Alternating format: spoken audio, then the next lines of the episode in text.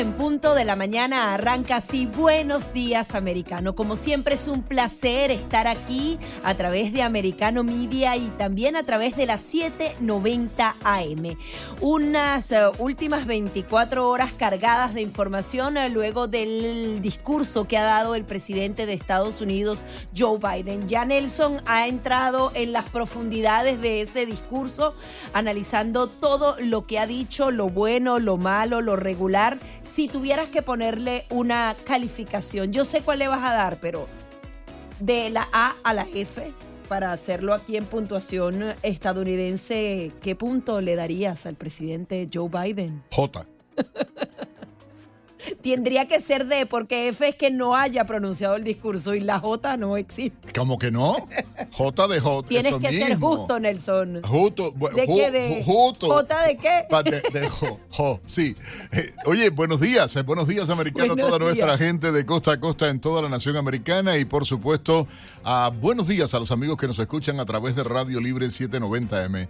Usted vio el discurso, si no lo vio, aquí le tenemos fragmenticos dentro de un rato porque lo vamos a desmenuzar, tenemos invitados muy especiales, usted va a tener toda la información, pero pueden llamar porque la pregunta, yo tengo dos preguntas para hacer porque me parece cosa de locos todo esto que está pasando y yo, yo de verdad que mi consulta personal de psiquiatría la voy a abrir ahora a las 7 de la mañana. Antes estaba yo loco, ahora voy a abrir la consulta. Bueno, como lo dijeron en la respuesta de los republicanos, ahora no se trata de izquierda y de derecha, sino de normal y locura. No, no, es que es de eh, madre. Eso es lo que ahora Queremos que ustedes opinen, que ustedes llamen a través del 786-590.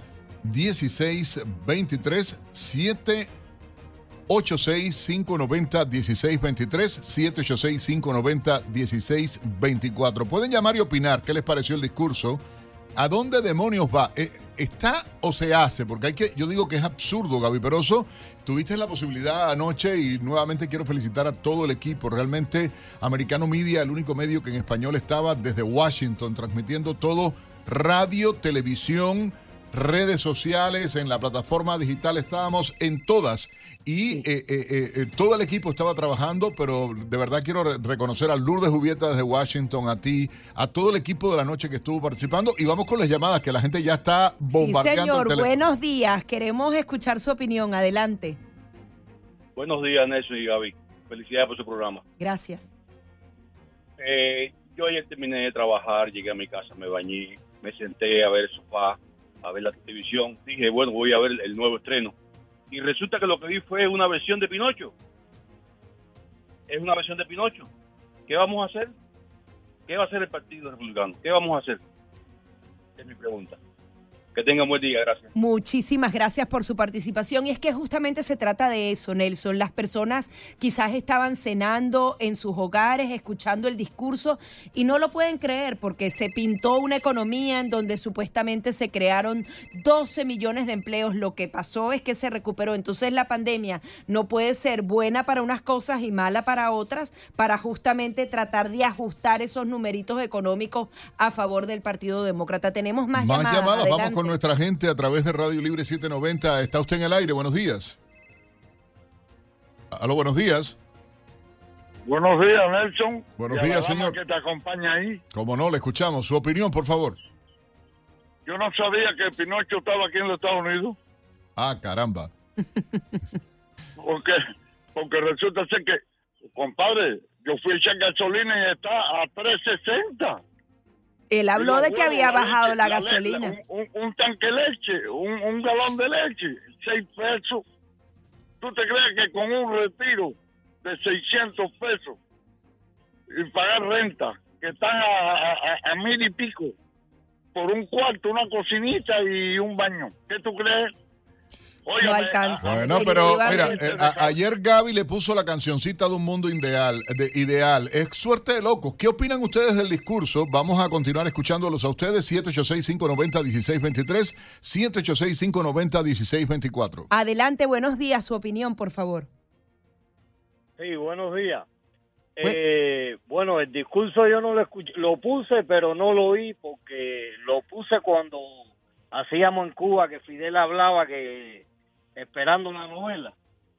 Porque me quedé esperando la reacción del Partido Republicano, pero ¿a qué hora lo dieron? Porque después se quedó Sí, lo dieron a un ratico no después. más sí se tardaron más de media hora en darlo, pero sí fue completo. Fue 15 minutos en inglés, 15 minutos en español.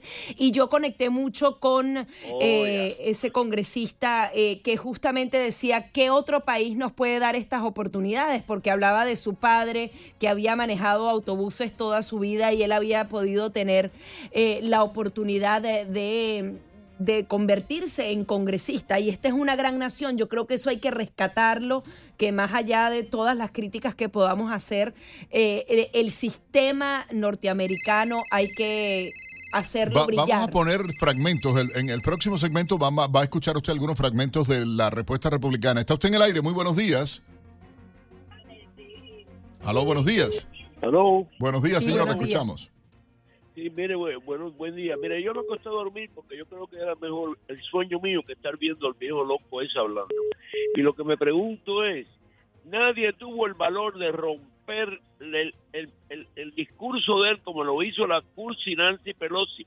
Nadie tuvo el valor de romperlo así delante de la, de la Cámara, delante del mundo. Bueno, Pero los sería por- republicanos decía que tienen que respetar la institucionalidad del Claro, país porque eh, eso está por encima por de encima. cualquier Y- y disputa y, mira, yo creo que eso es muy importante. Pero fue peor porque le gritaron en su carota al presidente mentiroso, pero de manera o, o que las muertes por el fentanilo eran Claro, mintió, mintió ese hombre. Y, no, diciendo que van a quitar el Social Security. Vamos con más opiniones. Está usted en el aire. Muy buenos días. Aló, buenos días. Sí, buenos días. Buenos días, Eh, señora. mire, solo, solo quiero definir dos palabras del discurso de ayer. Eso fue un insulto a la inteligencia y una falta de respeto para nosotros, los americanos.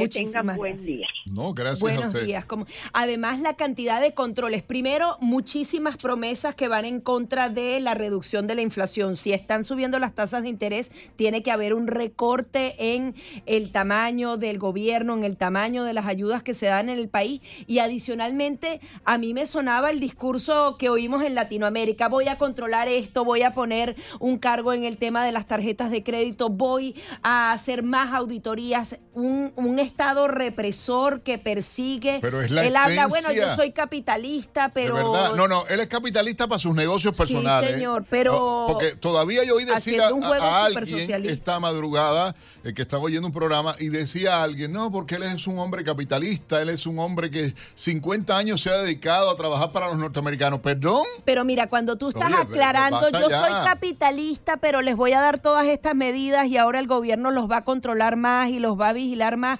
Cuando tú haces esas aclaratorias, Se, no aclares, se hace y no se... ah, Me encantó. Se hace y no se dice. Pero es la cantidad de disparate que está cometiendo. Pero de verdad yo te digo, hay un rompimiento entre la realidad. eh, eh, ¿Entiende? Porque yo digo, y ahorita buscaba, incluso busqué el, el concepto de delirium tremens, esta, este padecimiento psiquiátrico, ¿no? De verdad, Bueno, pero entonces es no solamente él, porque aquí también hay que responsabilizar. Pero No solamente borrachera. él escribe el discurso, le escriben el discurso. Eso No, es un es la discurso que trabaja Gaby. más de dos meses y por tanto entonces estamos hablando de una administración total. No se trata de un delirio presidencial. Y si lo vemos así, eso es lo que nos pasaba cuando hablamos de Maduro y cuando hablamos de Chávez. No, es que es el presidente. Todo ese grupo tiene orquestado pero, una Gaby, cantidad de mentiras conscientes. y tenemos que Pero es estar que es conscientes de este cuál es el plan que quieren llevar a este, Este país. gobierno cuando- Control, control, control. Y, y cuando hacen una secretaría de controlar a la prensa, cuando ponen a unos estúpidos a estar escuchándonos a nosotros para atacarnos porque pensamos distinto, perdóname, ¿dónde estoy viviendo? Es lo que la, la gente no acaba de entender, que lo que quieren imponer en Estados Unidos nada tiene que ver con lo que está establecido en la Constitución, donde hay una primera enmienda que claramente me da a mí el derecho a pensar como me dé la gana, respetar las instituciones, creer en lo que me dé la gana, defender lo que yo quiera, poder cuestionar, donde hay una segunda enmienda que me permite portar arma. ¿Por qué? Porque no puede estar en el poder y el otro sale de mamarracho echándole la culpa a las armas cuando lo que no funciona es el sistema. Ahora, Cuando- hubo algo Ah, que sí me perdón. gustó del discurso, ¿Qué te algo que me encantó, ver al presidente reconocer que si tuviéramos producción petrolera nacional, el precio de la gasolina estaría mucho más bajo. Lo que pasa es que, bueno, juega En a, es que es culpa de ellos De que están recomprando Ah. los bonos, la guerra, pero al final culpa a las petroleras, No, como que- lo hizo hace unos 10 tiempos, como años, que- voy a sancionar a los dueños de las gasolineras porque están subiendo el precio. Eso es de- control de precios. Control de precios. perdóname. Entonces, Entonces. si tú no querías que los precios de la gasolina estuvieran altos, ¿por qué apenas llegaste a la administración comenzaste a cerrar todas esas De- instalaciones el primer petroleras? día, el primer día ese hombre firmó órdenes dice- ejecutivas. Eh, no se preocupen que necesitamos el petróleo para 10 años. ¿Tú crees que los norteamericanos están en capacidad todos millones y millones de comprarse ¿Viste a Trump ayer allí? ¿Viste a. Trump allí ayer? Eso lo vamos a tener en la próxima parte. No, porque ¿Dónde me dio risa. No, pero lo que me dio risa fue que Trump estaba allí y él era culpable de todo. O sea, de verdad que son descarados. Vamos a hacer una pausa. Ustedes pueden seguir llamando al 786-590-1623, 786-590-1624 para que participen y opinen. Oye, pregunta, por cierto. ¿Qué les parece la idea de que Francis Suárez se quiera postular ahora para presidente republicano contra Donald Trump? Llamen, participen. Le falta, señor, le falta Bueno, vamos a opinar, que la gente opine, que llamen. Ya regresamos. 7, 15 minutos de la mañana, continuamos con más de Buenos Días Americano, invitándolos a que participe junto a nosotros. Queremos escuchar su opinión, qué le pareció este discurso de la Unión, qué calificación le pone al presidente de Estados Unidos una vez rindió cuentas o contó su cuento. No estamos muy claros, pero creo que mejor nos vamos con los titulares. Eso estuvo bueno. Rindió cuenta, contó su cuento. Usted puede llamar, participar 786-590-1623. Y la otra pregunta, ¿qué les parece la candidatura de Francis Suárez a la presidencia de Estados Unidos por el Partido Republicano? Llamen, participen, acompáñenos en Buenos Días Americano. Gaby Peroso y Nelson Rubio acompañándoles. Gaby, te propongo llevar un resumen de algunas de las principales informaciones llegadas a nuestra redacción en Americano Noticias en las últimas horas. El presidente de Estados Unidos, Joe Biden, pronunció anoche desde el Congreso su segundo discurso del Estado de la Unión, en el que afirmó que está en camino de reconstruir la economía del país. Durante aproximadamente 73 minutos, Biden aseguró que ahora tenemos una nación mejorada en la que la inflación está en camino a ser controlada. El primer mandatario también se refirió a las armas de asalto, el abuso policial, la reforma migratoria, el aborto, la invasión de Rusia a Ucrania y la agresión de China con el globo espía, entre otros temas. Luego de que el presidente Joe Biden hablara por más de una hora y cuarto en su discurso del Estado de la Unión, representantes del Partido Republicano aseguraron que sus palabras estuvieron plagadas de mucho deseo y poca realidad. Aseguraron además que lo que Biden esbozó disiente completamente de lo que padecen la mayoría de los americanos, tratando de negar la inflación desbordada, el aumento del costo de la vida, una crisis fronteriza dramática y el aumento de las amenazas externas. El representante Juan Cioscomani pronunció la respuesta republicana en español al discurso del presidente Biden. Escuchemos un fragmento de su respuesta. El presidente Biden nos quiere decir que todo va de maravilla. Pero ¿por qué no nos sentimos de maravilla? El sueño americano parece inalcanzable y lamentablemente el presidente sigue sin ejercer liderazgo al no presentar ningún remedio viable. No ha tenido soluciones y claramente aún no las tiene. Pero los republicanos de la Cámara de Representantes ya estamos comenzando a ofrecer una dirección diferente. Una dirección que enfrenta directamente los temas más importantes para las familias de nuestro país. Bajo el liderazgo del presidente de la Cámara de Representantes, Kevin McCarthy, hemos hecho un compromiso con Estados Unidos. Un compromiso con cada uno de ustedes. Que da prioridad a una economía fuerte, a una nación segura, a un futuro basado en libertad y a un gobierno que rinde cuentas. Necesitamos proteger y fortalecer el futuro del Seguro Social y Medicare. El cortar estos programas no es una opción.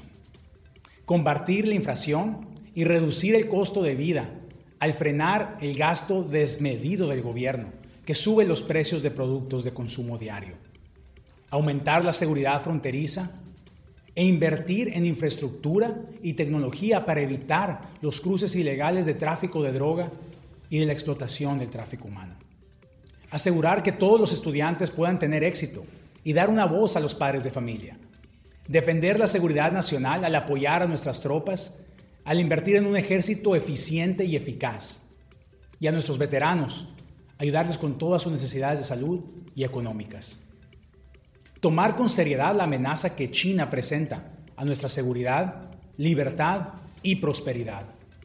Restaurar nuestra independencia energética y reducir el precio de la gasolina y la electricidad. Reducir el crimen y proteger la seguridad pública. hacer el costo de consultas médicas más transparente y fácil de comprender para todos. Entre tanto, los representantes republicanos Pat Fallon y Jim Vance comenzaron una investigación sobre la influencia del Partido Comunista Chino en las universidades estadounidenses. Los representantes enviaron una carta al secretario de Defensa Lloyd Austin exigiendo respuestas sobre la financiación del Departamento de Defensa a escuelas con institutos o conflictos adicionalmente vinculadas al Partido Comunista Chino. Según la carta de los legisladores, el Departamento de Defensa concedió financiación financiación bajo contrato a instituciones afiliadas a grupos recientemente rebautizados, lo que afirman constituye una violación de la ley si se prolonga más del primero de octubre de este año.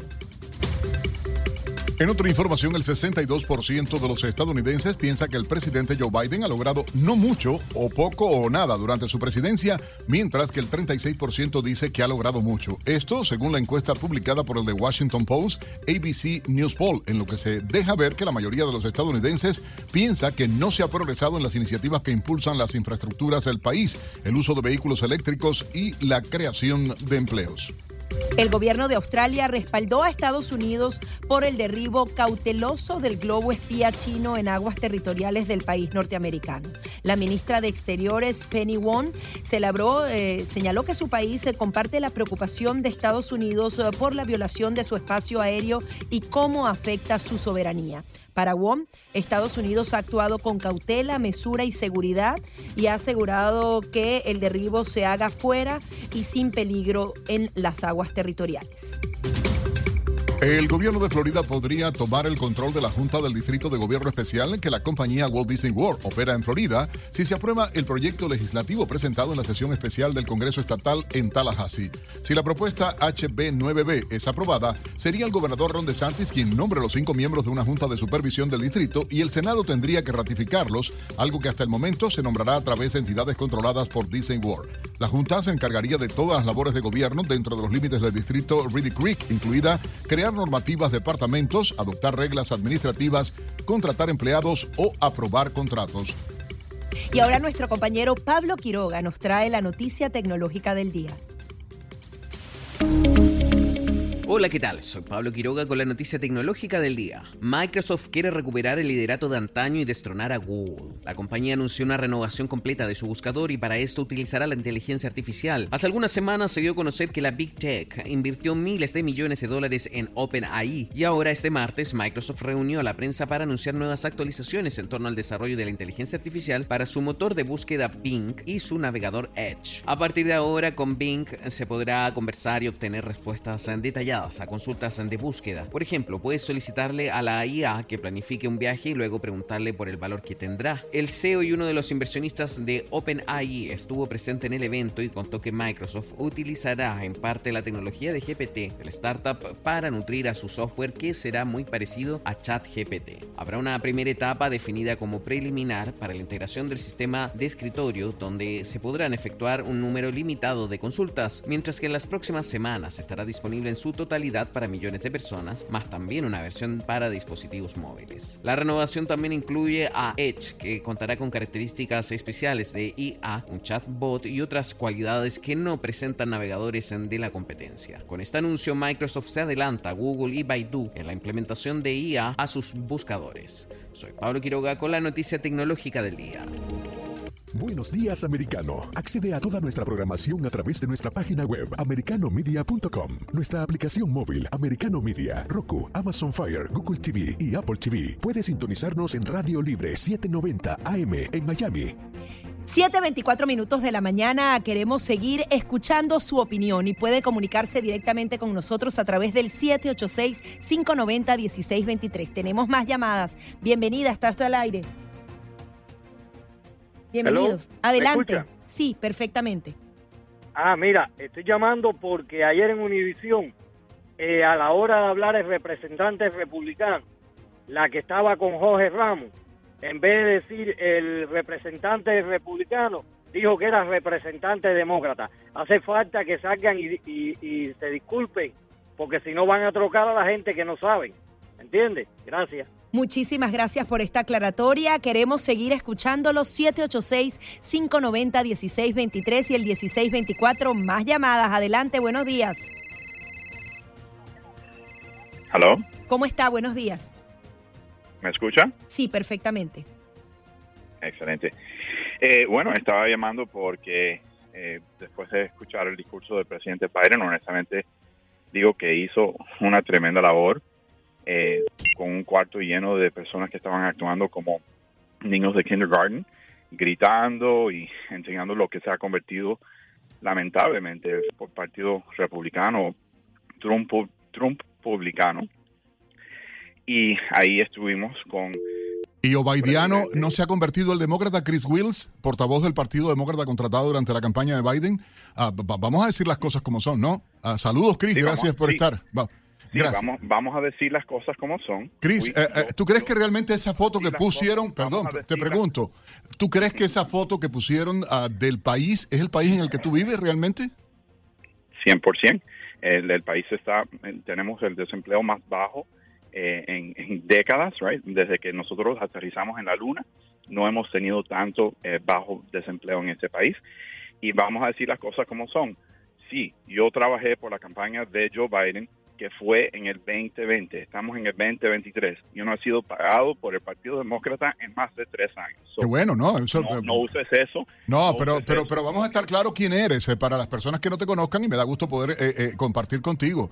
Ah, como demócrata tienes el derecho y me encanta que salgan los demócratas en Radio Libre y que puedan opinar la gente en Americano Media. De hecho, si lo has visto, y en minutos vamos a tener a un demócrata y una republicana que van a estar debatiendo igualmente. Nos gustaría que vinieras, Chris, igual acá al programa sin ningún tipo de problema. Pero bueno, ese, mi pregunta era en cuestión esa, a si ese es el país realmente donde la gente sabe que los precios están altísimos, donde la inflación sigue, eh, eh, es la más alta en los últimos 40 eh, años, etcétera, etcétera, etcétera. O sea, es tu derecho a hablar y, me da gusto, pero bueno, un poco para identificar quién eras también. Gracias, Chris Will. Vamos a hacer una breve pausa, regresamos y Al regreso de debate vamos a estar un demócrata y un demócratas y republicanos debatiendo aquí en Buenos Días Americanos en minutos. 31 minutos de la mañana continuamos con más de Buenos Días Americano a través de la 790 Radio Libre en todo el sur de Florida, a través de nuestra aplicación móvil y ahora queremos debatir, conocer la opinión de un lado y de otro de cómo se podría calificar este discurso a la nación por parte del presidente Joe Biden. Tenemos invitados muy especiales, Nelson. Como no, de verdad nos da muchísimo gusto poder recibir y en el propósito de Americano Media de tener todas las aristas, eh, todas las opiniones y, ser una emisora que refleje la verdad del sentir de toda la comunidad hispana en Estados Unidos. Tenemos a la señora Marcela Díaz Myers, doctora, analista en temas eh, políticos, y a José Aristimuño, analista demócrata, conductor eh, de uno de los programas Prime Time, justamente acá en nuestra estación, a Demócrata. Señora Marcela, doctora Marcela, muy buenos días, bienvenida a Americano Media. Buenos días, Nelson. Buenos días, Gaby. Buenos días, José. ¿Cómo amanecieron hoy? Muy bien, Marcela. bueno, cargado de información. José, ¿cómo estás también? Bienvenido. ¿Cómo están? Quería que en 30 segundos cada uno diera su visión de este discurso y le dieran la calificación al presidente. Comenzamos contigo, Marcela. Ah, mira, Gaby, yo pienso que el discurso del presidente fue eh, muy claro en el sentido de que él va a, va a, ir por la reelección. Es, fue un discurso de reelección más que cualquier otra cosa. Eh, en, en, muchos, en muchos sentidos el discurso tuvo uh, mucha información eh, la cual no es correcta pero ah, pero el, el tono del presidente anoche fue definitivamente eh, para reelección. José, tu opinión.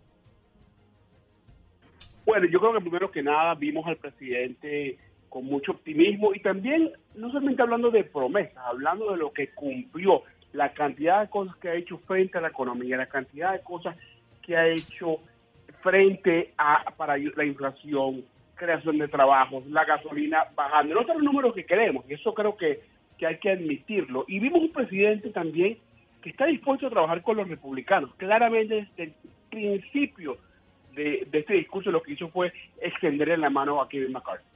Bueno, ah, teniendo en cuenta lo que ocurrió con la señora Pelosi rompiendo el discurso del presidente Trump ah, ah, en su último discurso de la Unión, eh, evidentemente pareciera positivo, pero la ironía con la que habló y la risa del eh, presidente Biden, José no habla de esa intención realmente. Yo quisiera ir a lo práctico, doctora Marcela Díaz y eh, José ir a lo práctico, porque José habla de ese país de sueños eh, donde todo, y obviamente entiendo que es un copy point que tiene el Partido Demócrata a partir de una realidad.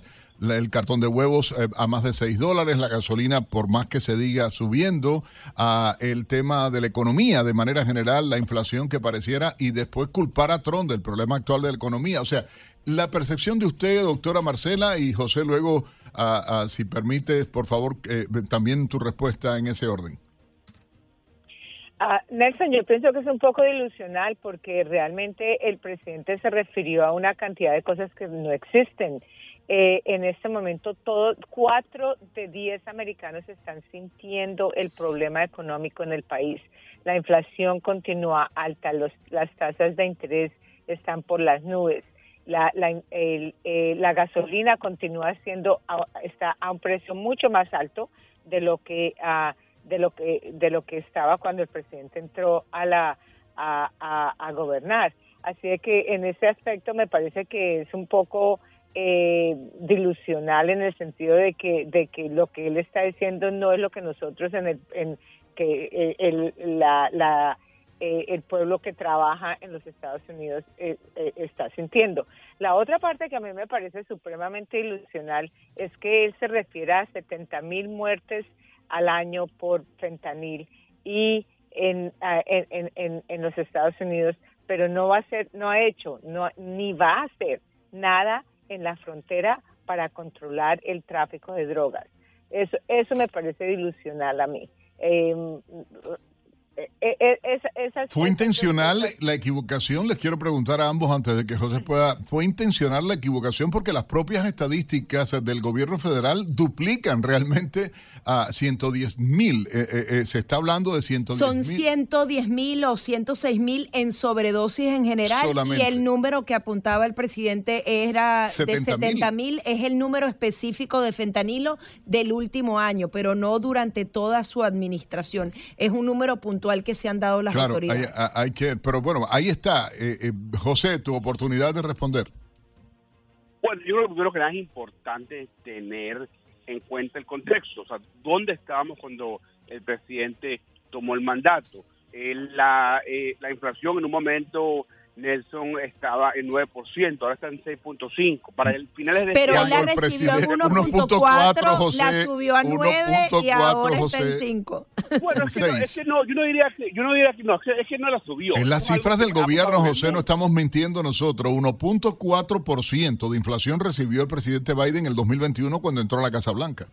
No, Nelson, porque es que la inflación no tiene nada que ver con, con el gobierno, es que la, la, la subió o la bajó el mundo vio una inflación a nivel global. Esto no tiene que ver con Joe Biden, esto tiene que ver con el mundo, esto, tiene que ver con el COVID-19, la pandemia. Quieran o no los republicanos. Todo el mundo es culpable menos Biden y sus políticas económicas, ¿no? No, pero es que no, no, no, es que no, es que no. En frente a la inflación tenemos que ser claros que la inflación es, es, es, es producto del COVID-19. Lo que sí ha hecho el presidente es buscar que este gobierno ayude para que esa inflación empiece a bajar. Lo ha hecho gracias al Inflation Reduction Act. Seguimos este, creando miles, cientos de miles de trabajos. Y ojo, y, hay un balance bien curioso, porque el FED obviamente no quiere que de repente haya tantas contrataciones, no quiere que la gente gaste tanto dinero, pero vemos que el, el pueblo americano sigue sigue gastando. Entonces juegan ese, ese zigzag, juegan ese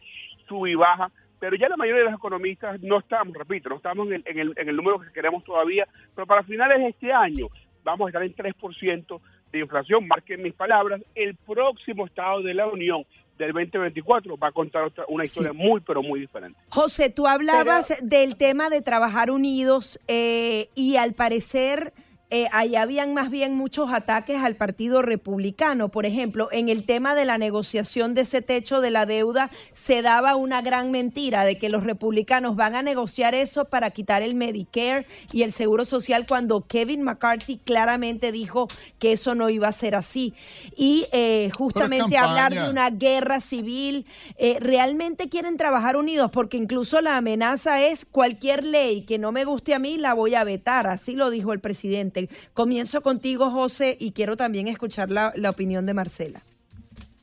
Bueno, el presidente, este, o sea, no es mentira que representantes como Jim Jordan, entre otros, han dicho que, estuvieran dispuestos a cortar Social Security, que estuvieran dispuestos a cortar. Pero no es No la, los propuesta que está para esa Yo negociación. pudiera decir, los demócratas están queriendo imponer eh, una agenda totalmente izquierdista y convertir a no comunista a todos, Estados Unidos. No son todos No, los pero es que demócratas. Entonces no se puede de- generalizar. Eh, son parciales ustedes cuando no. les conviene.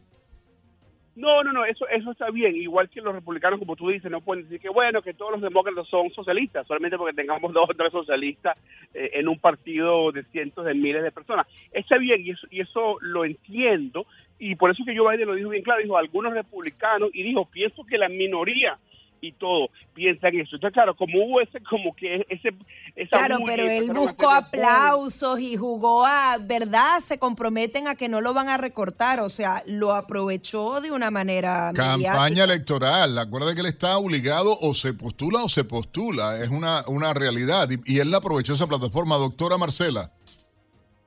Bueno, eh, eh, efe- efectivamente, yo estoy completamente de acuerdo con ustedes. Eh, eso fue un golpe bajo, como decimos nosotros en, nuestra cultura, un golpe completamente bajo porque eso no es verdad.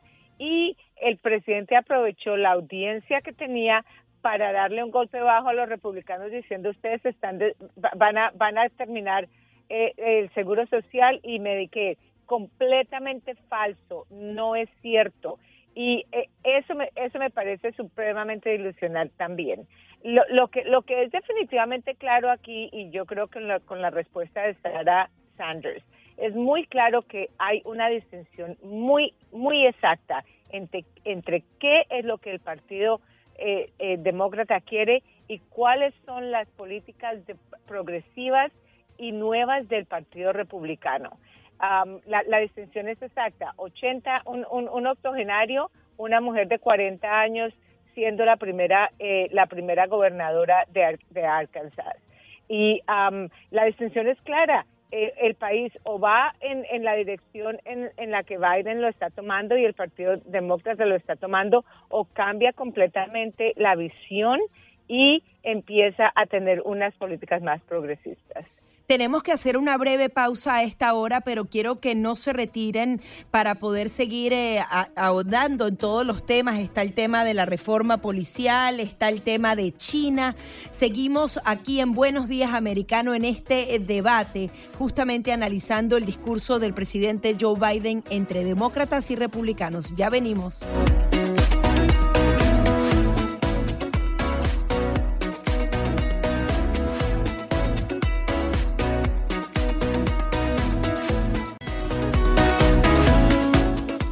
45 minutos en la mañana. Buenos días, americanos. Gaby Peroso y Nelson Rubio, como cada mañana, de costa a costa, desperta- despertando a toda la comunidad latina y, por supuesto, a toda nuestra gente en Florida a través de Radio Libre 790. Dos invitados muy especiales, dos posiciones contrarias, un mismo tema. El análisis del discurso del Estado de la Unión ayer eh, por parte del presidente Biden ante el Congreso. El presidente demócrata de 80 años y eh, quería preguntarles a la doctora Marcela Díaz Myers, analista de temas políticos, José Aristimuño, igualmente analista demócrata y uno de los presentadores eh, acá, uno de los programas más escuchados realmente en, en nuestra programación Americano Media.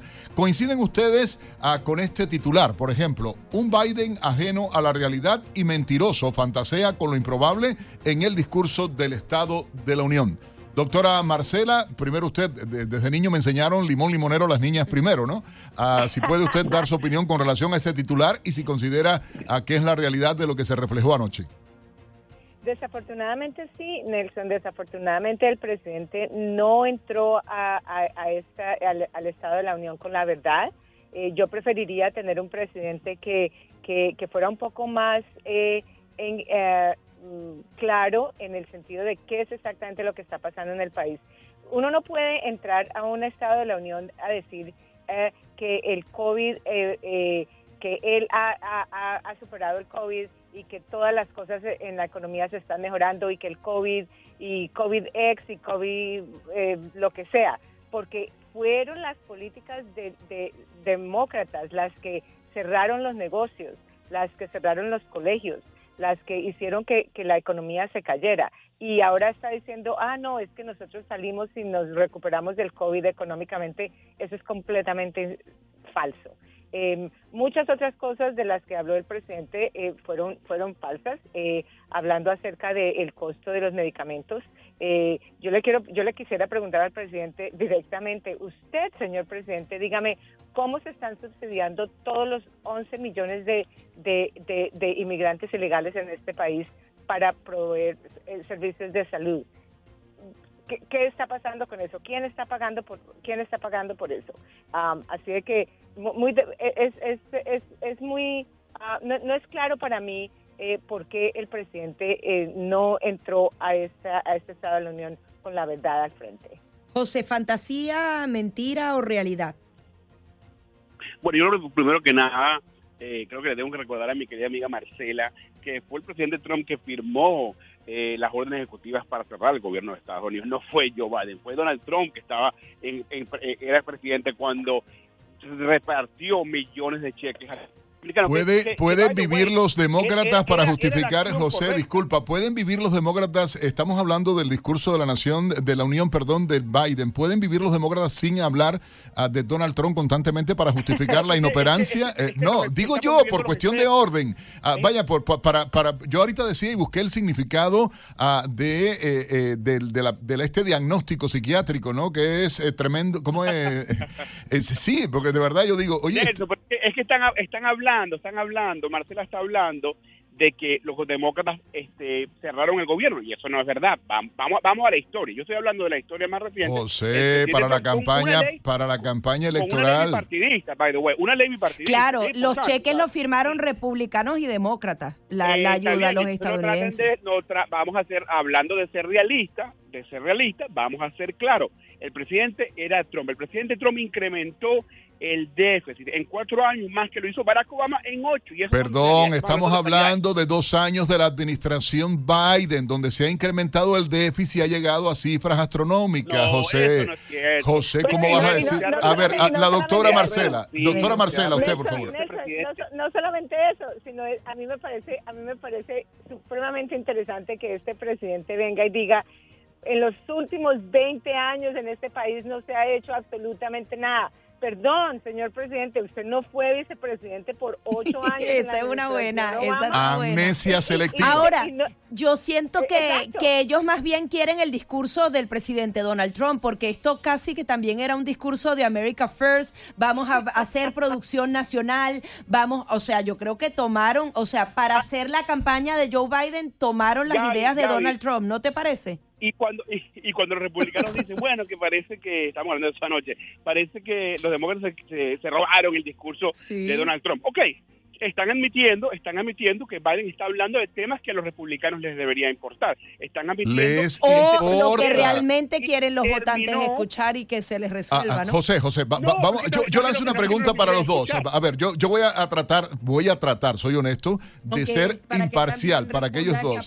Sí, yo voy a tratar de ser imparcial, José, totalmente. Si el 62% en una encuesta que sale ayer, eh, otra dice que el 72% ah, de NBC, la otra es de Washington Post con eh, la agencia AP, dicen que el país va mal eh, en una dirección errada. No importando partido político, simplemente el 72% de la población norteamericana dice que el país va mal. Esto es delirium tremens. Es el, el- el- el- el- el- ¿Tú crees que realmente el Biden termine su discurso diciendo estamos seguros que el país está bien? ¿O lo va a resolver con las políticas de Donald Trump? Mire, ¿sabes lo que pasa con, con el pueblo americano eh, y con el humano como tal? Y me incluyo en esto, ¿no? Y es lo siguiente. A nosotros nos toma tiempo ver, obviamente, que los huevos bajen, no han bajado todavía, que la gasolina esté en 3 dólares.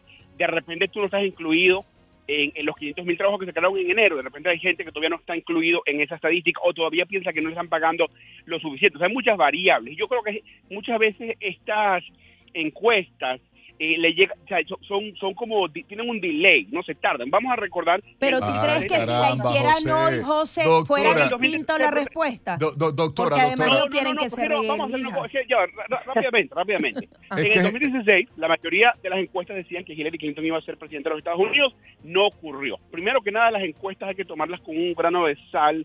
Hay que, hay que, hay que Como me gusta cuando los demócratas no- dicen eso, ¿eh? ¿Cómo, cómo, cómo? Como me gusta cuando los demócratas dicen eso, a conveniencia. Es que hay, eh, encuestas. sí, claro, agarran No, la no, encuesta de manera selectiva y con no. pinzas, José. que sí hay que- Mi- lo que mira, hay que mira, analizar José, yo, yo pienso, es el ángulo que está- A, a ver, José, da- dale la posibilidad a la doctora, si me nos permites, por favor. Ah, mira. José, yo pienso que, que, que hay una cosa muy clara. Eh, a mí, personalmente, y las personas en, las que, en la comunidad en la que yo vivo, nosotros estamos sintiendo el, el problema de la economía todos los días. En, en, cuando vamos a la estación de gasolina, cuando vamos al supermercado, cuando tenemos que pagar los intereses, cuando tenemos que, eh, que, que mandar nuestros hijos a la universidad. Todas esas cosas, o sea, eso, eso, eso no es, o sea, tú puedes hacer las estadísticas que tú quieras, pero eso es lo que está viviendo el pueblo americano. Así de que, es, eh, o sea, es, es otra vez, es, es- muy desingenuoso que, que, que nos vayamos a decir, ah, no, es que esto no existe. Y Marcela, Existe la respuesta puede ser justamente aplicar esas políticas de Donald Trump que ahora las está sugiriendo Joe Biden. Pero es que, eh, claro, eh, eh, piensa tú lo, si- lo que acá- lo que dice el presidente. O sea, yo no sé cómo él va a poder hacer lo que lo que lo que está diciendo. Él dice le va a poner impuestos a todas las corporaciones. Y más controles en todos lados, sí señor, va- más va sindicatos también. A todas las, a todas las Pero es cosa de locos, Ah, querer pero ¿sabe sindicalizar a todo el Pero- mundo. Eso es cosa de no, locos. pero vamos, pero pero vamos, pero vamos, pero vamos a incrementar el, la producción en los Estados Unidos. Las do- esas dos cosas no van juntas. Porque en el momento en que los impuestos empiezan a subir, todas las No va a haber. se van Va a haber más fuera. despidos, va a haber más, o sea, una crisis, entiende, o sea, pero yo quiero a, a- a los dos agradecerle porque no se nos acaba el tiempo y de verdad que siento orgullo de vivir en este gran país y siento orgullo de trabajar para esta compañía Americano Media ah, porque hemos tenido la posibilidad de tener a dos personalidades reconocidas, dos personalidades ah, de muy alto nivel, a la doctora Marcela Díaz Myers, analista en temas políticos, y a nuestro colega José Artimuño, analista demócrata, eh, conductor de uno de los programas de mayor de audiencia casa, acá sí, en señor. esta casa, demócrata y republicano, capaces de sentarse a conversar. El futuro de este país, está- de este país está en manos de nosotros. Gracias a los dos por habernos acompañado en este debate temprano. Muchas gracias, Gaby Nelson. Un placer, Marcela. Siempre la. Gracias, gracias. Ya regresamos, mi gente, en Buenos Días Americano, Gaby Peroso y Nelson Rubio. Llamen, opinen ustedes también, 786-590-1623, 786-590-1624.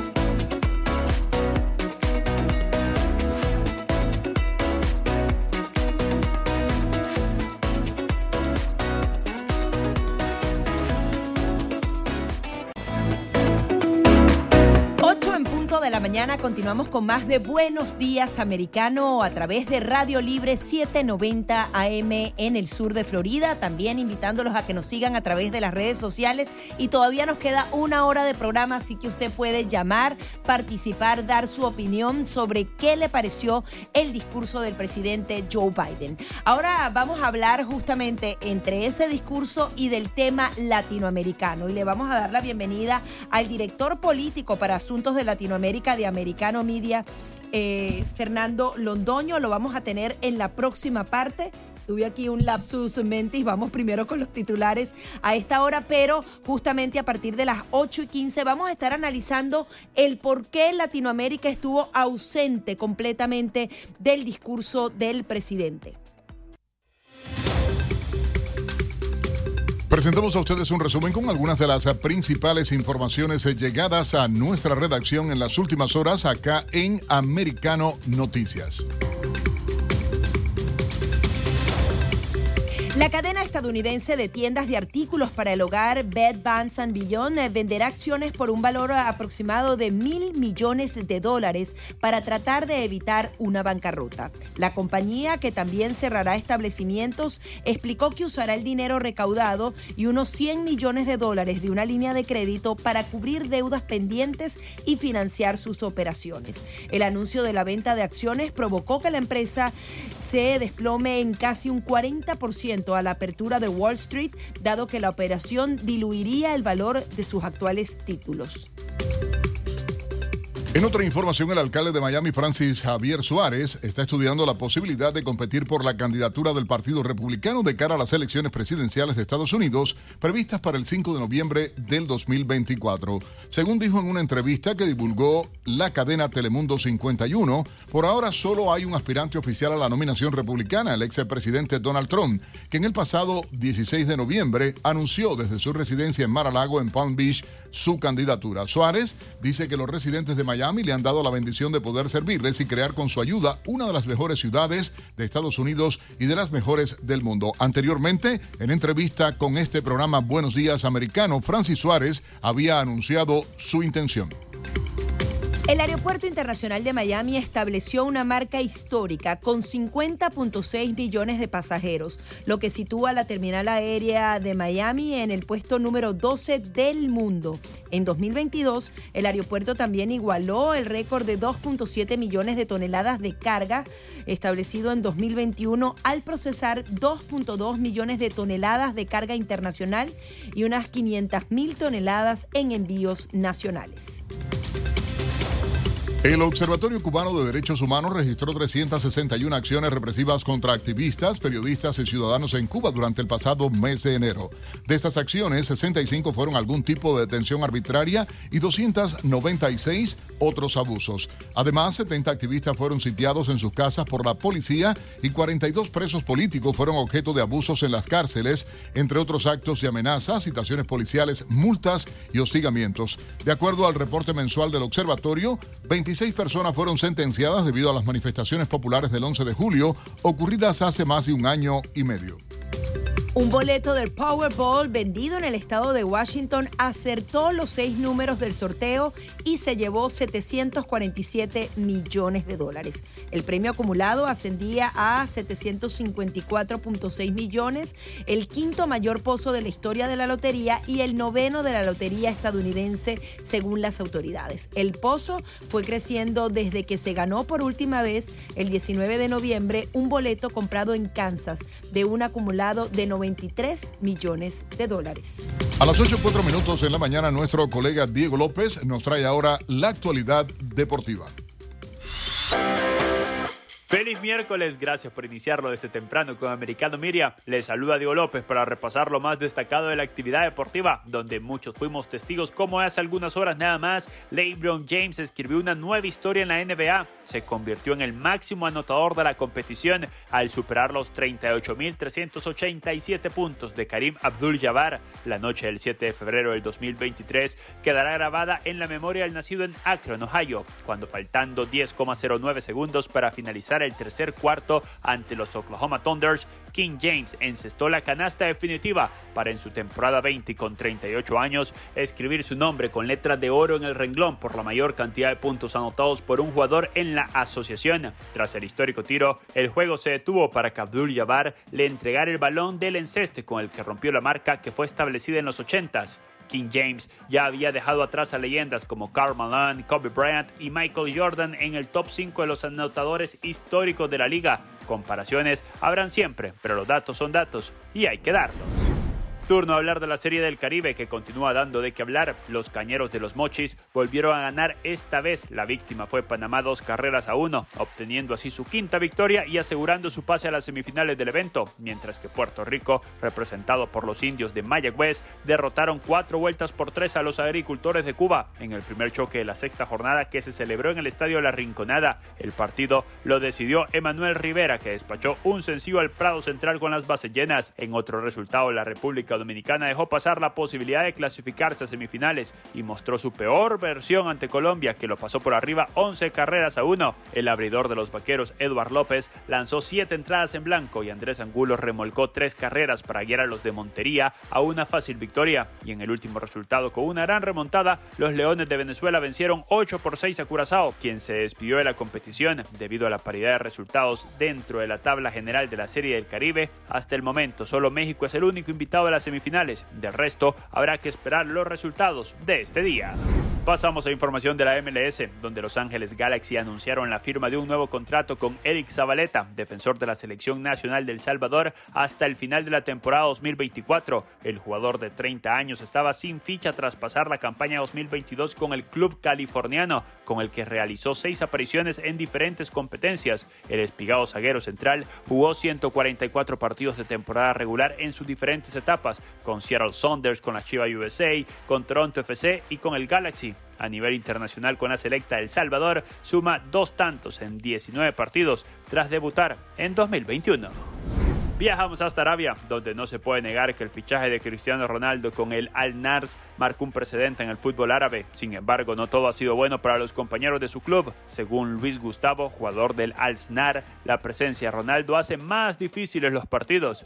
Todos los equipos buscan participar contra él de la mejor manera posible y él motiva a todos los rivales a dar lo mejor de sí, dijo el centrocampista brasileño que aclaró para evitar problemas. Su presencia en el equipo le da una gran ventaja al grupo porque aprendemos de él todos los días, dadas las grandes capacidades que posee tanto técnicas como físicas. Fue creado para los desafíos y siempre lo supera. La pregunta es, ¿cómo le habrá caído las palabras al crack portugués? Y en otras noticias, la estrella brasileña Ronaldinho Gaucho confirmó que su hijo Joao Méndez de Asís Moreira será fichado y jugará en el Barcelona al igual que él. Según el ex crack Blaugrana, el joven futbolista superó un periodo de prueba y se unirá finalmente al conjunto azulgrana. El Barça siempre ha sido parte de mi vida y de mi corazón y lo seguirá siendo con mi hijo, señaló el brasileño Arrac 1. Diño además le dijo al diario español AS que desde ahora va a pasar más tiempo en Barcelona porque su hijo, que juega como centro delantero y hace unos días se desvinculó del Cruzeiro, va a quedarse en esa ciudad. Con 18 años de edad, el jugador que tiene pasaporte español no ha pasado por inferiores aún de la selección brasileña y su representante es su tío, Roberto de Asís. Hasta acá la actividad deportiva. Gracias por ser parte de Americano Miria. Un abrazo grande para todos y que pasen un excelente miércoles. Agradecemos a Diego López por esta interesante información eh, y hay información de última hora. Yo no sé si Nelson recuerdas ese avión que fue derribado en 2014 que pertenecía a la aerolínea Malasia Airlines. Había sido impactado por un misil, no se conocía mucho más. Habían dicho que ese misil había sido entregado a separatistas prorrusos. Pues bien, hay una investigación en curso y ha concluido que hay fuertes indicios de que ha sido el propio Vladimir Putin quien proveyó el misil que acabó con la vida de 298 personas que viajaban en ese vuelo. Una información muy preocupante. Igualmente en las últimas horas salió la información con relación a que Estados Unidos está analizando brindar una ayuda militar adicional a Ucrania y aplicar nuevas sanciones al gobierno de Rusia de Vladimir Putin. El secretario de Estado norteamericano Anthony Blinken dialogó con su homólogo de Kiev, Dimitro Kuleva, para discutir los preparativos de eventos importantes. El próximo 24 de febrero se cumple un año de la invasión lanzada por Vladimir Putin a Ucrania. Justamente en este instante está en vivo Vladimir Zelensky, está hablando ante el Parlamento británico, ya se reunió un poco más temprano con el primer eh, ministro de esa nación y él espera entonces obtener más recursos y más ayuda militar. Mientras tanto, la cifra de víctimas por el terremoto en Turquía y Siria ya superó los 11.000 muertos algo muy lamentable. Mucha información, por supuesto, ah, saliendo en las últimas horas. Igualmente, hay una noticia que en Cuba se le está dando seguimiento y reacciones a nivel popular y tiene que ver con la decisión de que la cabeza supuestamente financiera de la dictadura castrista, a Marino Muriño, no está en la lista de candidatos al nuevo Parlamento en esta farsa electoral que se prevé eh, se ponga en Cuba. Hay reacciones a esto, por supuesto. Igualmente, la eh, dictadura ha puesto tope a los precios eh, en el mercado y el pueblo cubano está rechazando los aumentos en los mercados en divisa, el aumento de la leche y la comida. Incluso, escuchen ustedes el escándalo, para perros, superando los 20 mil pesos, 20 mil pesos cubanos, el alimento para perros en las tiendas en dólares de la isla. Pausa y ya venimos con más. 8, 15 minutos en la mañana. Gracias a todos por la sintonía con Buenos Días Americano. Gaby Peroso y Nelson Rubio conversando con ustedes los temas de actualidad. Por supuesto, recuerden, pueden llamar, opinar a través del 786-590-1623 o el 786-590-1623. 24. Gaby, definitivamente la historia ausente del globo chino, como digo yo, porque eh, ciertamente estos cuentos chinos raros que se dieron durante el discurso de la presidencia ayer del Estado de la Unión del presidente Biden, eh, hubo un tema que no se trató tanto, pero tampoco la repercusión que tenía América Latina. Sí, es por ello que le vamos a dar eh, la bienvenida al director político de Asuntos para Latinoamérica de Americano, Fernando Londoño, quien además es abogado, economista, profesor universitario. Además fue ministro de Interior y Justicia durante el primer gobierno del presidente Álvaro Uribe Vélez. Bienvenido, Fernando. Quería que nos dieras tu visión en principio de este discurso de la Unión con respecto a dos temas fundamentales.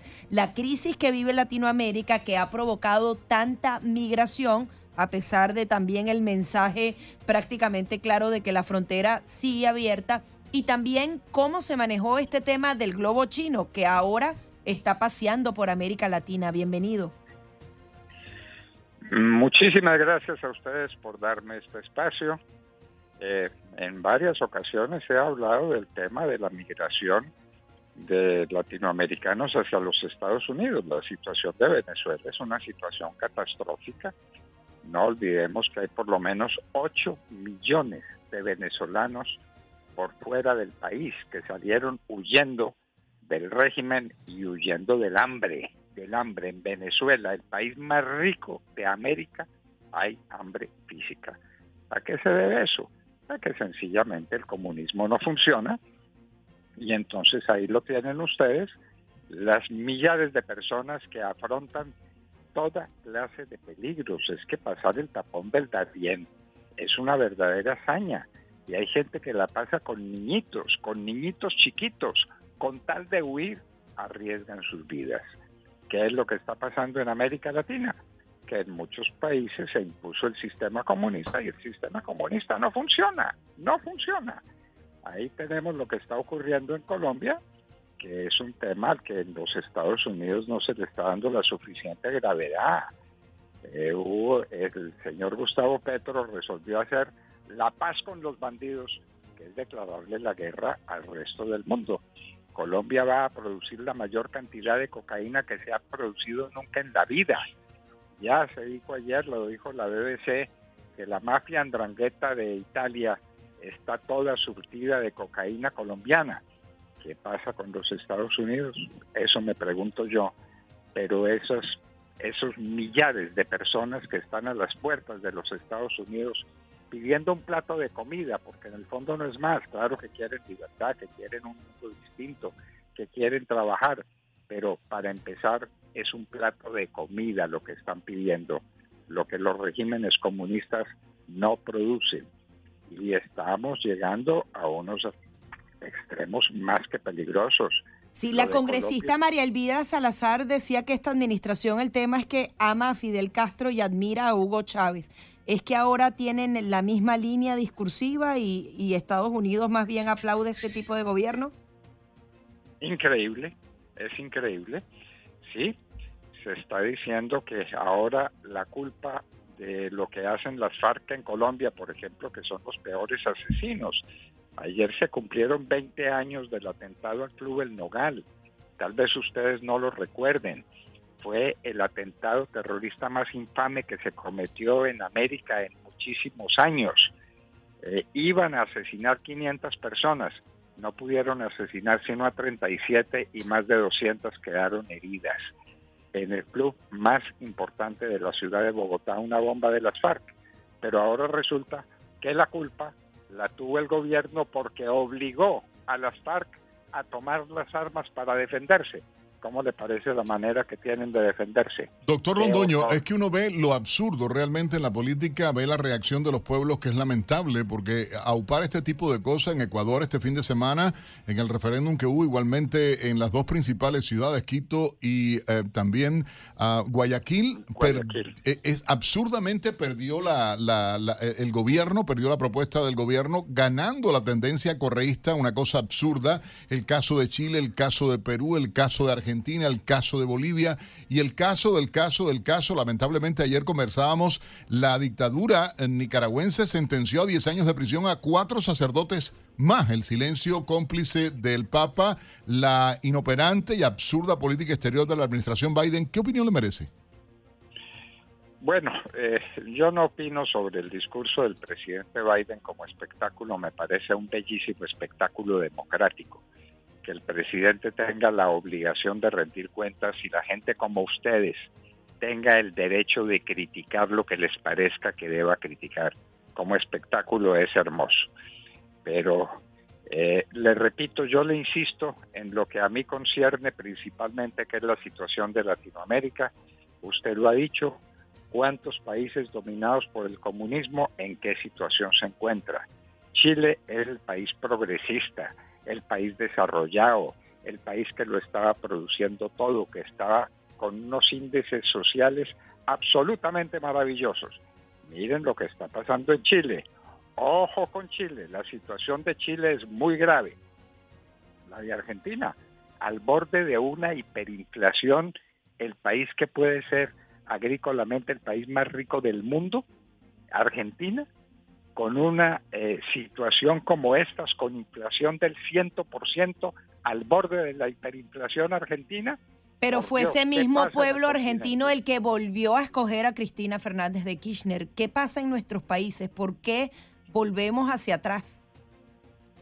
Eh, qué pregunta la suya, por Dios. Qué pregunta para una respuesta que es tan, tan supremamente difícil. En todas partes les va mal, pero mire lo que está sucediendo. Se nos olvida el Perú. El Perú lleva dos meses de una verdadera catástrofe. Más de 50 muertos. más de 50 muertos, pero el país paralizado. Un país que venía con unos índices de desarrollo fantástico, con unas exportaciones maravillosas. Un país que se estaba recuperando de años de pobreza y de años de una tragedia como la de Velasco Alvarado, eh, por ejemplo, eh, que fue, perdón, eh, ¿cómo se llama? El, el, general comunista que tuvieron en el Perú, eh, recuperándose de eso. Y mire usted lo que está pasando en el Perú. Y mire lo que está pasando en Venezuela. Por favor, Venezuela, el país con las mayores reservas petroleras del mundo, la gente sufriendo hambre, hambre física. Viviendo en la miseria, algo absurdo, doctor Londoño. Y hay algo que a mí me llama la atención porque, y quiero regresar a Colombia, a donde usted obviamente ocupó posiciones importantísimas dentro del gobierno de ese país, a Ministerio del Interior, el Ministerio de Justicia. ¿Cómo entender esta política? O sea, uno ve las barbaridades porque financieramente el país va a la debacle eh, eh, eh, de manera rapidísima, pero políticamente igual. Es un desastre lo que se está viviendo y en términos de seguridad vuelve a caer Colombia en lo que ustedes habían logrado durante el gobierno del presidente Álvaro Uribe. habíamos combatiendo el narcotráfico. El nombre del problema en Colombia no es comunismo ni es eh, tendencia izquierdista, no es nada. El nombre del juego es cocaína. Cocaína. Es que piensen ustedes lo que son 1.500 toneladas multiplicadas por kilos, multiplicados por gramos, a 150 dólares el gramo. Por favor, estamos hablando de miles de millones de dólares. ¿Han Pero el presidente Petro dice que solamente hay que hacer una campaña para que la gente no consuma cocaína y hacerlo prácticamente igual al cigarrillo. O sea, eso no es irresponsable hab- hablar de, de la droga como si fuera un simple cigarrillo. Eso no es irresponsable, señora, eso es criminal. Perdóneme que le diga, eso es un crimen, es un delito lo que se comete promoviendo la cocaína que destruye las familias, acaba con los jóvenes, acaba con la seguridad y con la tranquilidad de un país y con su sistema económico. La cocaína lleva a la gente a la pobreza. Mire usted lo que está pasando en regiones colombianas. Es absolutamente dramático y Petro impulsa la invasión de tierras, impulsa todos los eh, eh, sistemas antidemocráticos, ahora quiere dictar una ley para sacar de la cárcel a las personas que están en las cárceles por destruir los sistemas de transporte, por atacar a la policía, por asesinar a la gente. Los va a sacar de la cárcel con un proyecto de ley. Pero por Dios, ¿en qué mundo estamos? Sí, a premiarlos como sucedió en Venezuela. Doctor Londoño, el tema del globo eh, chino por Latinoamérica representa una amenaza, se nos está agotando el tiempo. Eso es simplemente un cuento chino, eso es un cuento idiota, que un globo se desvió y se desvió del, de lo profundo del Asia hasta los Estados Unidos y hasta Latinoamérica. No, definitivamente es lo que llamamos por acá un cuento chino. Qué idiotez. ¿Qué era ese globo? ¿Qué estaba haciendo ese globo y para qué lo lanza China? Es la pregunta que todos nos hacemos, ¿verdad? Así es, y ojalá que hayan investigaciones profundas al respecto. Fernando Londoño, abogado, economista, profesor universitario y quien es el director político de Asuntos para Latinoamérica de Americano. Ya regresamos en Buenos Días Americano. Gaby Peroso y Nelson Rubio. A todos, eh, por supuesto, gracias por la sintonía. Llamen, participen 786-590-1623. 8.30 minutos de la mañana continuamos con más de Buenos Días Americano a través de Radio Libre 790 en todo el sur de Florida, también en nuestra aplicación móvil. Ustedes tienen que ir a nuestras redes sociales y a nuestro sitio en internet porque allí pueden ver capítulo a capítulo lo que fue este discurso de la Unión por parte de Joe Biden y también las diferentes reacciones. Incluso hay un beso allí prohibido que no hemos comentado entre la primera la primera dama y el primer damo. O sea, algo que todavía no, no tiene mucha explicación, pero es parte de la información que Yo no lo vi, tengo que verlo en slow motion eso, porque me resultó muy raro, o, no sé, eso es... No tengo opinión, pero ¿Eh? obviamente se hizo viral en las redes sociales. Sí, claro. 8.31 minutos de la mañana, Gaby Peroso, te propongo a esta hora hacer un resumen de algunas de las informaciones que están trabajando nuestros colegas en la redacción de Americano Noticias a esta hora. Ucrania enviará un equipo de 87 rescatistas a Turquía para ayudar a aliviar las consecuencias del terremoto que ha dejado al menos 11.000 muertos y una destrucción generalizada al sur de Turquía y al norte de Siria. Por su parte, Jordania enviará aviones con equipos de rescate, carpas, material médico, además 99 rescatistas y 5 médicos para ayudar en las tareas de rescate en Turquía y Siria. El número de víctimas aumenta a medida que pasan las horas, pero también se han producido rescates dramáticos. Una niña fue encontrada con vida enterrada en concreto bajo los escombros de su casa. AFP tiene la historia. Esta recién nacida es la única integrante de su familia que sobrevivió al terremoto en la ciudad siria de Yandires. Su padre, su madre, sus tres hermanas, su hermano y su tía todos fallecieron al derrumbarse el edificio de cuatro plantas en el que vivían. Con sus pocos medios, los rescatistas tardaron horas en poder retirar los escombros para extraer los cuerpos. Encontramos los cuerpos de los padres uno al lado del otro. Oímos un sonido mientras excavábamos. Antes no oíamos ningún sonido, pero cuando cavamos más lo oímos. Cavamos y limpiamos y encontramos a la bebé todavía atada por el cordón umbilical. Así que se lo cortamos y se la dimos a mi primo y él la llevó a un hospital de Afrin. Los médicos que la atendieron estiman que nació probablemente siete horas después del sismo, con un peso de más de tres kilos. Fue puesta en una incubadora y se le administraron vitaminas. Recibimos a la bebé ayer a las 15 horas, con hematomas y abrasiones por todo el cuerpo. Estuvo expuesta a un frío intenso. Calentamos a la niña y le dimos calcio y una solución azucarada. Su estado es ahora estable gracias a Dios. La familia había huido de la región inestable de Deir ez-Zor, más al este, creyendo que estarían seguros en Yandires, una localidad controlada por las fuerzas turcas y los grupos rebeldes proturcos desde 2018. Medio centenar de viviendas se derrumbaron en esta ciudad relativamente cercana al epicentro del sismo en Turquía. El terremoto ha causado más de 5.000 muertos en Turquía y Siria, según los últimos balances, que no dejan de aumentar. En otra información, el gobierno de México deportó 92 niños y adolescentes a Guatemala que fueron detenidos por las autoridades migratorias mexicanas cuando intentaban migrar hacia Estados Unidos sin el acompañamiento de ningún adulto. De los 92 menores deportados, 18 fueron localizados por autoridades mexicanas en el mes pasado, hacinados en un tráiler tras un control en una carretera que va a la ciudad fronteriza de Ciudad Juárez, frente a El Paso, Texas. Desde enero a la fecha, según la Procuraduría General de Guatemala, 617 menores de edad no acompañados fueron deportados. El expresidente peruano Alberto Fujimori se mantiene en observación en un hospital de Lima, al que fue trasladado tras presentar una frecuencia cardíaca irregular. AFP con los detalles. Hospitalizan de emergencia al expresidente de Perú, Alberto Fujimori.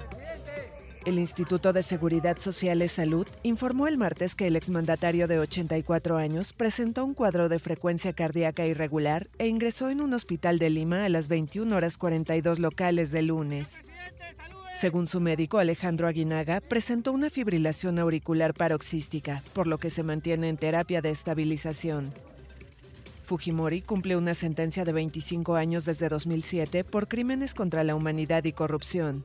Padece recurrentemente de problemas respiratorios, neurológicos e hipertensión. Una situación similar provocó que se le internara de urgencia en abril del año pasado. En otra información, el ex delantero del Chelsea y Newcastle, Christian Axu, fue rescatado entre los escombros de un edificio que colapsó tras el terremoto que azotó a Turquía, según confirmó en Twitter la Asociación de Fútbol de Ghana, país de donde es originario. Axu está recibiendo tratamiento, pero no se ha dado a conocer detalles de sus lesiones.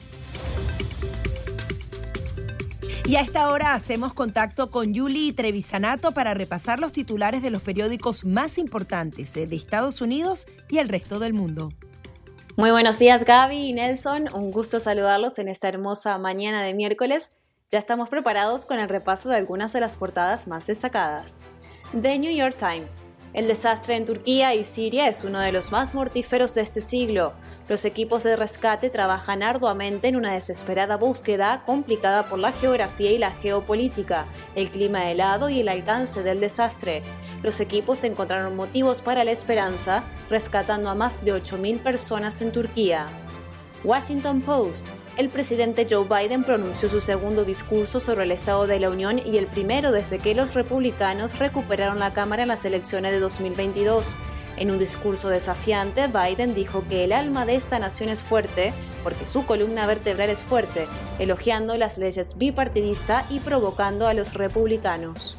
Diario Las Américas. El presidente de la Reserva Federal, Jerome Powell, declaró que el reporte sobre el mercado laboral difundido la semana pasada muestra que tomará tiempo controlar la inflación. Powell mencionó también que notó que la solidez del mercado laboral y la durabilidad de las presiones inflacionarias significan que el Banco Central estadounidense tendrá que seguir el aumento de las tasas de interés este año, aunque no especificó cuántas veces. El nuevo Herald una encuesta realizada por la organización Club for Growth y recogida por The Hill indica que el gobernador de la Florida, Ron DeSantis, le ganaría al expresidente Donald Trump en un hipotético cara a cara en las primarias republicanas para las elecciones presidenciales de 2024. Según la encuesta, DeSantis, quien es visto como uno de los principales competidores de Trump, obtendría el 49% de los votos. El país España. El presidente turco Recep Tayyip Erdogan comunicó que 13 millones de personas se han visto afectadas por los sismos y declaró el estado de emergencia en 10 provincias por tres meses. Por su parte, el vicepresidente Fuat Oktay informó que al menos 308.000 ciudadanos han sido ubicados en refugios u hoteles del gobierno y que otros se alojan en centros comerciales, estadios, mezquitas y centros comunitarios. Le Monde de Francia. El primer ministro británico Rishi Sunak llevó a cabo su primera remodelación de gabinete para intentar asentar su autoridad sobre un partido conservador aún disipado, poner fin a los escándalos heredados de Boris Johnson y mejorar las posibilidades del partido de fortalecerse en el poder en las próximas elecciones generales de 2024. Regreso con ustedes al estudio y un excelente resto del día para todos. Gracias a Juliana Trevisanato por este resumen de informaciones de las principales portadas en diarios eh, del mundo, Estados Unidos y el sur de Florida. Gaby Peroso, así termina este resumen de informaciones. Y yo te prometí que sí, que lo íbamos a ver en cámara lenta. Le pedí a nuestro Acabamos productor. de verlo, no sabemos, tenemos dudas ¿Duda sobre si fue un beso de media luna directamente a los labios, Piquito con pero piquito. cercano, cercano. La primera dama, Alabado. Ay, los ay, cuatro. ay, Qué malo es este productor, productor. Dios mío. No, no puedo con él. Felices los cuatro porque me pareció de claro, loco. estamos hablando de la esposa del presidente de Dándole Estados un beso en la Unidos y el esposo de la vicepresidenta, así pues, siendo muy, muy allegado. Ay, Será, estará en la lista de los besos así más famosos, así como el de Britney Spears y Madonna, el beso de Blancanieves que ahora es criticado porque este no fue conejo malo también, besó al, al bailarín, el- no sé, cualquier cosa, pero bueno, la primera dama besando al, al- al segundo dama, ¿no? Al segundo damo, no sabemos cómo. se- sí, da- bueno. eh, sí, no, al segundo, bueno, es que yo no Bueno, sé. es poder absoluto. ¿no? Cuba le dirían que cuchum, ¿entiendes? Yo sé, o sea, qué cosa más rara esto, pero de cualquier manera, mira, si son felices los cuatro, yo no me meto en eso tampoco. Yo soy tipo que no me importa, así que mira, Si eso es puro amor y Ah, unión ¿el qué? en la Casa Blanca. Unio- pero, oye, ¿qué es eso? Llegar al Congreso y darle un beso en la boca al, al, al esposo No, bueno, la- no sabemos si él fue en la boca, tú no estabas ahí al centímetro específico, Yo- quizás yo fue no sé, luna, que a veces el media luna es así un poco más sexy. Esos besos así. Ajá. Ah, Yo le voy a decir al belga ahora que llame a, a- a Lila, la amiga tuya, y le dé un beso de media luna a ver qué cosa le, va, A le vas a va partir. no, la- le vas a partir un palo en la cabeza. ¿Y, ma- ¿Y qué le puede haber dicho Biden a Jill Después, esta noche? no uy, uy, uy. Amigos, vamos a una pausa. Sí, es cosa de loco. La canción me gustó esa. Ponla, ponla, señor director. Ya regresamos.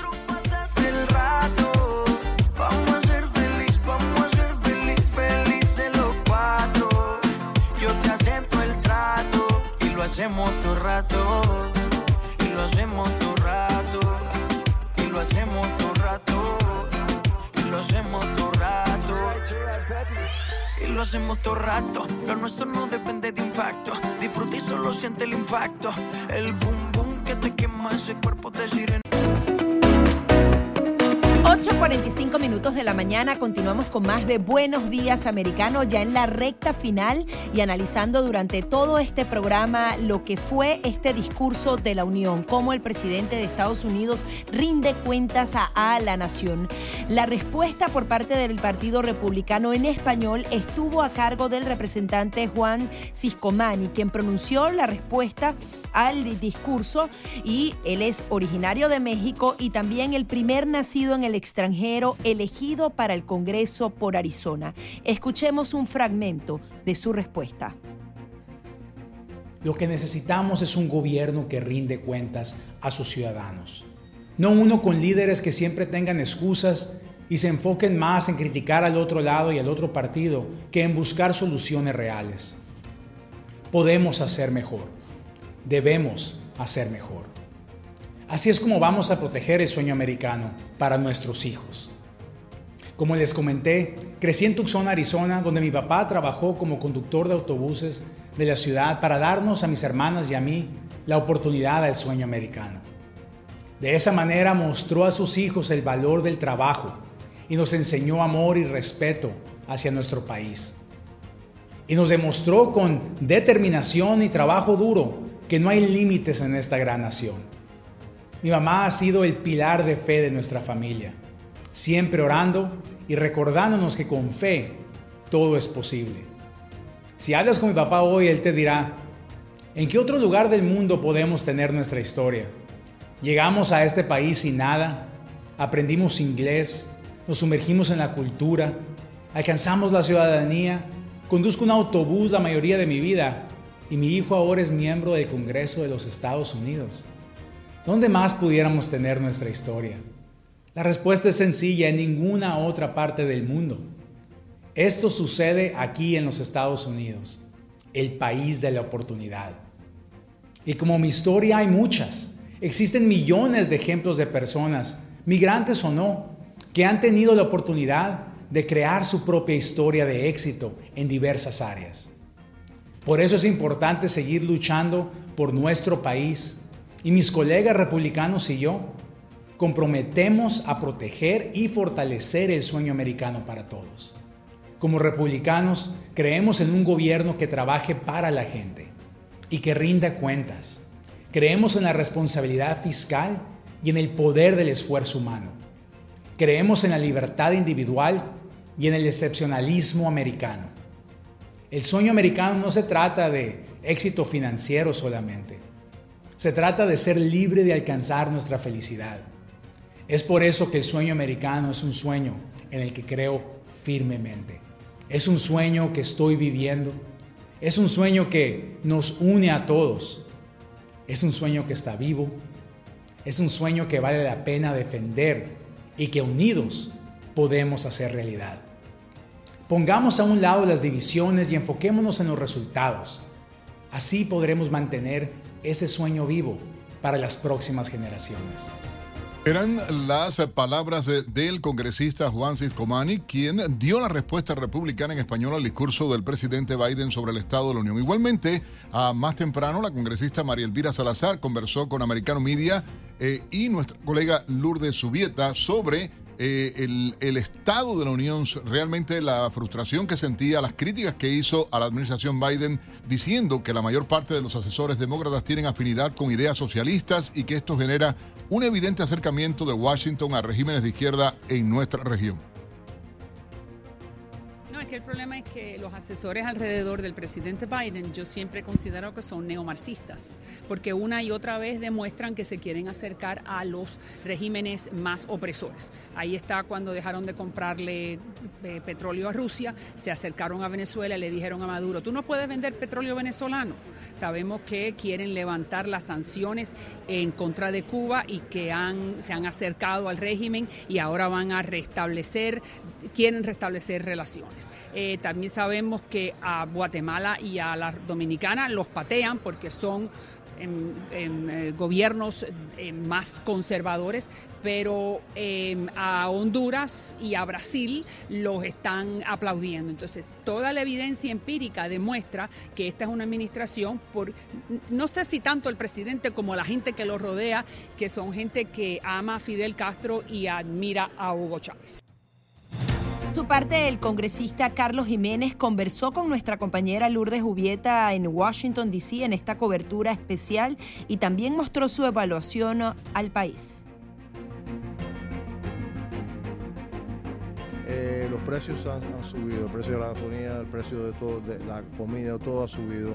Eh, lo que es el valor del dólar, este, las cosas que podemos comprar es menos, así que nosotros tú y yo individualmente tenemos menos, menos poder para comprar las cosas que son necesarias para nuestra, a, nuestra familia. El costo de energía ha subido. Eh, la industria petrolera ha tenido una guerra en contra de la industria petrolera que es, puede ser uno de los mejores métodos para, nosotros eh, fortalecer lo que es la economía de los Estados Unidos y también la, policía extranjera de los Estados Unidos. Eh, la frontera es un desastre. Así que mira, no, pero a edad todo está bien. Ah, así que eh, sí, eso es lo que yo espero, que todo es muy bien. También tenemos 100.000 personas que se están muriendo de overdoses en los Estados Unidos. Sabe que viene de China, que, que, que los transporta a los, a los carteles internacionales de, México. No hace nada por eso, pero todo está bien. Igualmente nuestra colega Lourdes Subieta conversó ah, con el congresista Mario Díaz Valar, quien se refirió al globo espía chino a la actuación de la administración Biden respecto a él. Escuchemos. Es realmente una vergüenza, una vergüenza y, todavía no tenemos las respuestas, las vamos a obtener. Yo todavía no, he tenido el tiempo de tener una, reunión básicamente secreta con los eh, no con las fuerzas armadas de los Estados Unidos a ver lo que pasó. Hasta ahora, por lo menos lo que aparenta es que eh, este fue este globo no lo tumbaron hasta que terminó la misión y, realmente no tiene explicación, pero, pero espero escuchar qué explicación tienen. Pero eso solamente, este globo demuestra eh, un problema muy serio de falta de liderazgo de esta administración. Eh, una falta de liderazgo. vemos los problemas que existen en nuestro hemisferio, la falta de solidaridad de, esta, de este presidente, de esta administración, no solamente acerca de los temas importantes, la, la, la, seguridad nacional de los Estados Unidos, pero también de, de, de, ponerse del lado de nuestros aliados y no de nuestros enemigos. Y hasta ahora lo que hemos visto, y esto es consistente, ¿no? Es que vemos una administración que se, se vuelca para ayudar, para darle concesiones unilaterales a nuestros enemigos, a los enemigos de la libertad, los enemigos de los Estados Unidos y, y, eh, y, y presiona a los aliados y los amigos, algo que, que no tiene sentido, ningún tipo de sentido, pero lo estamos viendo consistentemente. Esto es una administración que realmente ha sido desastrosa, obviamente para la seguridad nacional de los Estados Unidos, para nuestros aliados, pero también para las familias estas fueron algunas de las principales conclusiones obtenidas por Americano Media en esta cobertura especial desde Washington, D.C. sobre el discurso de la Unión. Nosotros nos comprometemos, Nelson, a ahondar mucho más porque hay varias promesas que hizo el presidente, varias líneas discursivas que tiene el Partido Demócrata que hay que ahondar en ellas. Ese tema de los sindicatos a mí me, no me deja Huele claro muchas mal, cosas. Diría Eso suena muy mal. Los mecánico. controles, que si a los bancos, los cargos que te dan los bancos, los impuestos a los que ganan más de 400 mil, menos de 400 mil, ahí pueden haber mucho gato tapado, como decimos nosotros. ¿Y de dinerito de Hunter? Ah, bueno, bueno, ni nombró, eh, tenía que nombrar al hijo, tú sabes que el discurso uno puede Siempre ir lo siguiente. claro. Nombró al hijo, pero mejor no dio el nombre porque dijo, bueno, mejor para no... No, le iban a chiflar Hablando del, del tema de la, de la policía y todo eso, tenía que nombrar Hunter, pero prefirió no decir Hunter, sino nuestros hijos, Jill. Hay cosas que no son. Nada, la promesa es que durante todo el día habrá en nuestra programación, por supuesto, cobertura, reacciones, y usted no se lo puede perder a través de Americano Media, Radio Libre 790. Gaby Peroso y Nelson Rubio, ah, nos despedimos de Buenos Días Americano. Gaby continúa con ustedes ahora en Americano Noticias, pero no se despeguen ah, del dial. Mi gente, gracias a todos, feliz jornada, pásenla bien. Chau, chau.